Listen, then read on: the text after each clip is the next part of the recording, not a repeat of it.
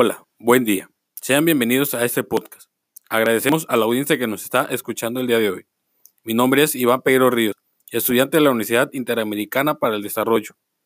Hoy hablaremos de un tema interesante, que es la relación entre la voluntad y la libertad. Esto para comprender la estructura del acto voluntario libre. La libertad supone responsabilidad. Por eso la mayor parte de los hombres la temen tanto. George Bernard Shaw en esta emisión, primeramente analizaremos los conceptos de voluntad y libertad.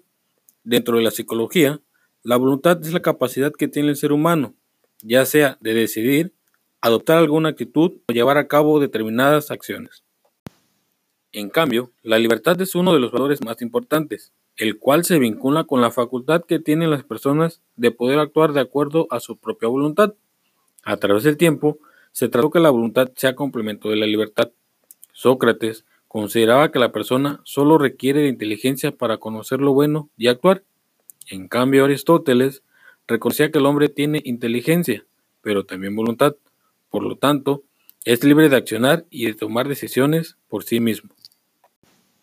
Por lo cual, la relación que tiene la voluntad y la libertad se basa en mejorar la armonía y convivencia del hombre con sí mismo y con los demás. De esta manera se podrán evitar tantos problemas, como la pobreza, inseguridad, violencia, injusticia, que hoy en día afectan a la sociedad. Ahora bien, el acto libre es aquel que procede del sujeto, con conocimiento e intención del fin y sin coacción externa. La voluntad puede ser expresa o implícita, en diversos grados, actual, virtual o habitual. Todo acto libre es voluntario, pero la búsqueda de la felicidad es el único acto voluntario no libre, ya que todos los hombres lo buscan por su naturaleza. Para que un acto pueda considerarse libre, es necesario que tenga los siguientes elementos. Número 1. Pleno conocimiento o advertencia. Con la inteligencia o la razón el hombre conoce el objeto que quiere y desea, y ese debe reflexionar si se puede o debe realizar la acción. Número 2. Pleno conocimiento o voluntad. Una vez que la inteligencia le mostró que bien que quiere alcanzar, la voluntad tiene hacia él o lo rechaza porque no es beneficioso. Por otro lado, la estructura del acto voluntario se conforma por diversos elementos. Número 1. Conocimiento intelectual del bien, que implica una investigación sobre el objeto que se quiere alcanzar. Número 2. Deliberación. Con la información valoramos pros y contras. Es la inteligencia quien examina las razones a favor o en contra, en el cual las razones se llaman motivos. 3. Decisión. Son los motivos de los que surge la decisión de responder objetivamente a un valor en sí. Número 4. Ejecución. Es la función de la voluntad. Consiste en mantener el juicio deliberativo práctico que ha motivado la decisión.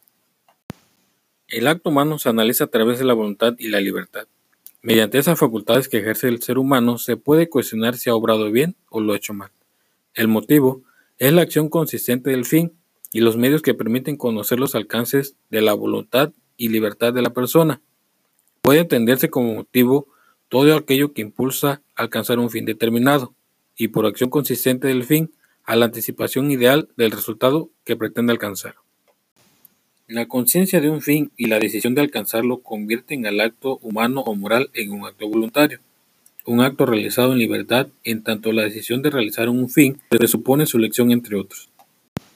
Un acto es, según la ética teológica, el que cumple con su fin, el que alcanza su finalidad, mas el acto superior a todos los demás, por estar en manos de las personas, es el acto libre.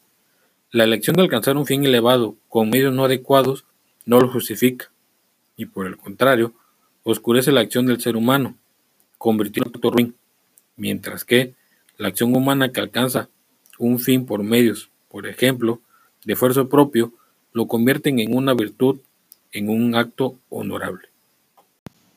En conclusión, la voluntad es una de las dos facultades superiores del ser humano, la otra es la inteligencia. Una vez que está reconocido como un bien, como bueno, se lo presenta a la voluntad para que elija si quiere alcanzarlo. En ocasiones, la persona opta por un mal, y esto sucede porque lo ha visto aparentemente como un bien. Para decidir si quieres el bien, Existen etapas en las que tu inteligencia y la voluntad intervienen. Hasta aquí concluye este tema de análisis. Nos vemos pronto. Hasta la semana.